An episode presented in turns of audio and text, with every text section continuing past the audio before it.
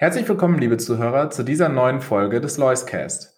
Wie immer haben wir spannende Themen und Gäste für Sie vorbereitet. Zunächst möchten wir Sie jedoch darauf hinweisen, dass die hier getätigten Aussagen individuelle Meinungen sind und keine Anlageberatung oder Empfehlung darstellen. Bitte beachten Sie hierzu auch unseren Disclaimer.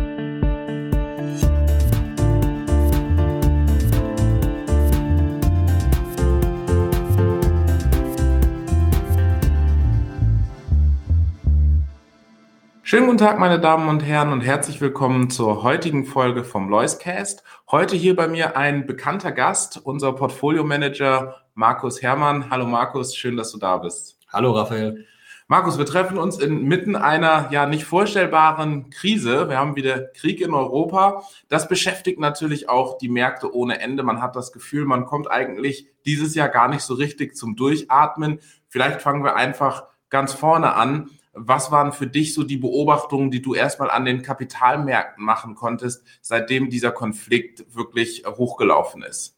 Ja, ich meine, es war natürlich ein Stück weit überraschend, dass ähm, der Krieg jetzt doch begonnen hat. Er war mit einer gewissen Wahrscheinlichkeit versehen, deshalb ja überraschend. Ich sag mal, es war wahrscheinlicher, dass, dass es nicht zu einem Krieg kommt, als, als dass es zu einem Krieg kommt, aber es war definitiv ein Risiko, das man auf der Uhr haben musste. Das zweite ist natürlich die Sanktionen gegen Russland, die natürlich absolut richtig sind. Die können gar nicht hart genug sein aus meiner Sicht. Aber das wird natürlich auch Spuren hinterlassen, ähm, was, was die Wirtschaft angeht, was bestimmte Transaktionen angeht, Metalle etc. pp. Und da ist es eben wichtig, ähm, jetzt möglichst schnell für das eigene Portfolio und für das eigene Aktienuniversum zu erfassen, ähm, was das für Konsequenzen haben wird. Ähm, und das äh, trifft dann eben viele Bereiche. Das, das ist einerseits die Versorgungssicherheit, ähm, natürlich mit Öl, Gas, die gerade die produzierenden Gewerbe könnten davon natürlich betroffen sein, nicht nur von den Preissteigerungen, sondern vielleicht auch von einer gewissen ja, Versorgungsunsicherheit.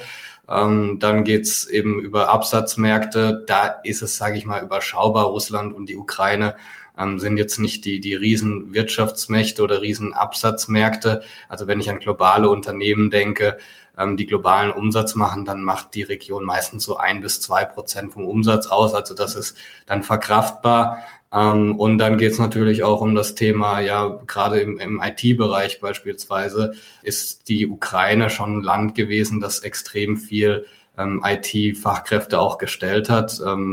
In dem ganzen Bereich geht es ja immer um Nearshoring, Offshoring, das heißt das Verlagern von Arbeitsplätzen oder Arbeitskapazitäten in ähm, Niedrig, Niedriglohnländer. Man hat früher das Ganze aus, aus Polen herausgemacht, oft. Ähm, dann wird Polen eben zu teuer sozusagen. Die haben ja auch aufgewertet vom, vom Standard. Ähm, und dann ist man eben weiter nach Osten und ähm, viele Unternehmen haben da eine ziemlich große Belegschaft auch in der Ukraine und das muss man natürlich jetzt ähm, auf der Uhr haben. Oft ist das Mediendicht äh, in der ersten Reihe zu finden und man liest darüber, was VW oder Mercedes äh, jetzt für Probleme haben, ähm, vor allen Dingen auch mit russischen Produktionen. Äh, wie sieht das denn insgesamt aus? Du hast ja auch einen Blick in der deutschen Wirtschaft in der zweiten, dritten, vierten Reihe. Wie stark waren jetzt die ersten Auswirkungen aus der letzten Woche auf deren operatives Geschäft oder vielleicht auch deren Zukunftsaussichten? Kann man das irgendwie schon fassen, was das für die deutsche Wirtschaft quasi bedeutet? Wenn man ganz ehrlich ist, kann man es noch nicht fassen, weil ähm, einfach noch gar nicht. Im Moment ist die Situation ja noch stabil sozusagen von der Versorgungssicherheit. Und die ganzen Unternehmen, die können sich im Moment auch kaum dazu äußern, weil sie selber nicht wissen, wie sich jetzt die Lage entwickeln wird. Ähm, jeder, der Teile oder Rohstoffe aus, aus Russland oder der Ukraine bezieht, versucht natürlich jetzt ja händeringend Alternativen aufzutreiben. Und ähm, oft gibt es diese Alternativen auch. Also das ist ja ganz wichtig. Es gibt jetzt ganz, ganz wenige Bereiche angeblich, die jetzt ähm, ja hauptsächlich aus den beiden Ländern kommen. Aber nichtsdestotrotz wird es äh, weiterhin zur sowieso schon krassierenden Knappheit an Produkten ähm, ja zutragen. Und das ist natürlich alles andere als hilfreich, wenn es jetzt eben um die Produktion von Gütern geht und das Thema Inflation. Du sprichst es an, das Thema Inflation. Wir kommen jetzt gerade eigentlich aus einer Phase, wo alles schon teurer geworden ist. Jetzt natürlich im Fokus das ganze Thema Energie, Rohstoffe.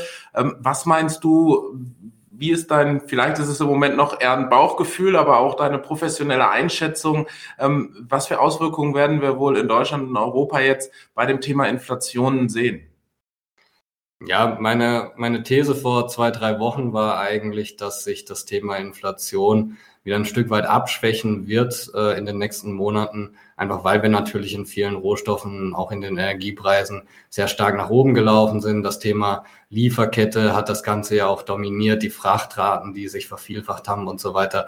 Ähm, und vieles war ja einfach auch daher gekommen, dass die, ähm, ja, wie mit der Covid-Pandemie umgegangen wurde und wie sie sich entwickelt hat. Und ähm, da haben wir ja zumindest Licht am Horizont, dass das besser wird. Und dementsprechend wäre es auch folgerichtig anzunehmen, dass sich da ähm, manche Preise dann auch abkühlen.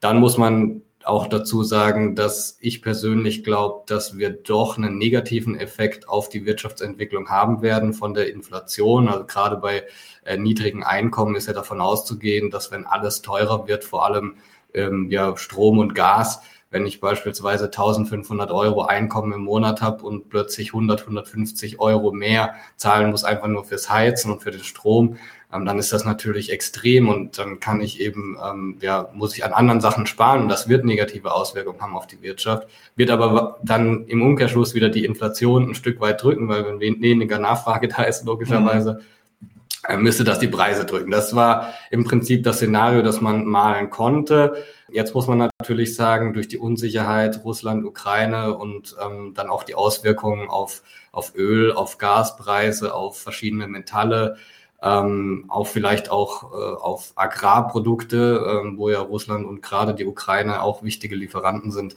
ähm, wird man wahrscheinlich eine längere Inflation haben, nochmals.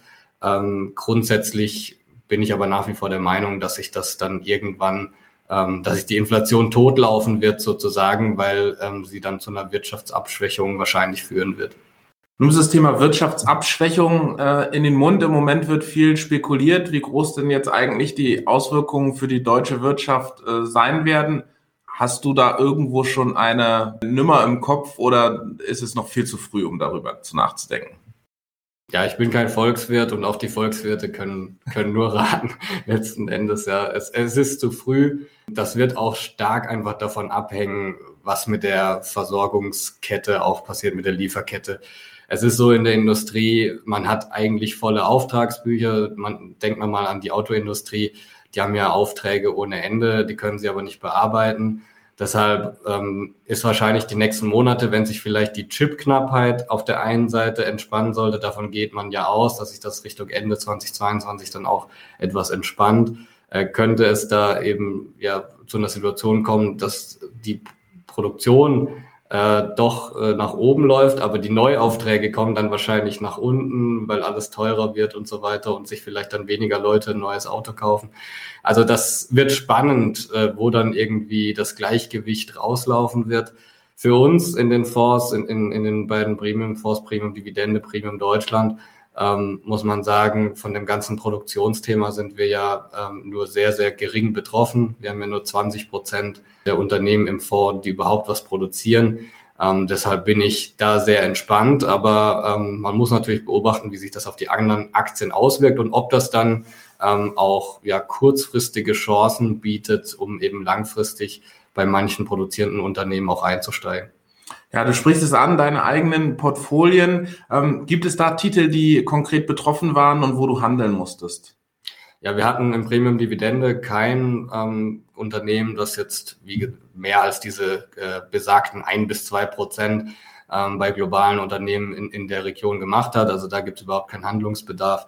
Ähm, Im Premium Deutschland hatten wir eine Position, die Global Fashion Group, ähm, die jetzt gerade im Abbau begriffen ist, wo wir, wo wir gerade verkaufen.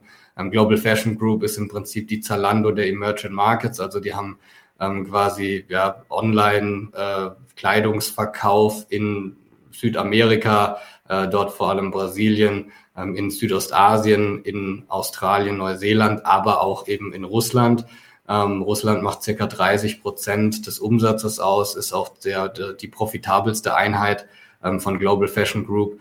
Und ähm, ja, das Problem ist jetzt einfach, natürlich ähm, ist das Geschäft an sich nicht wertlos. Die können weiterhin ihr Geschäft dort betreiben, werden aber natürlich sehr, sehr äh, starke Probleme bekommen, äh, irgendwie ja Güter zu, zu bekommen, die sie verkaufen können, ähm, weil zum Beispiel Nike hat heute Morgen gemeldet, ähm, dass sie keine Güter mehr nach, nach Russland liefern.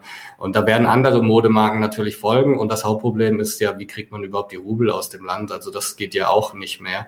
Ähm, das heißt, ja, es ist im Prinzip ein Geschäft geworden, was man fast mit Null ansetzen kann. Ähm, es sei denn, man spekuliert darauf, dass irgendwann die Sanktionen wieder aufgehoben also werden. Also das Auslandsgeschäft. Genau, das Russlandgeschäft. Das Russlandgeschäft, genau. ja. Und dann ist es, aber ja, das ist alles Spekulation. Das kann rein theoretisch kann sich Russland zu einem zweiten Iran entwickeln. Das weiß man alles nicht.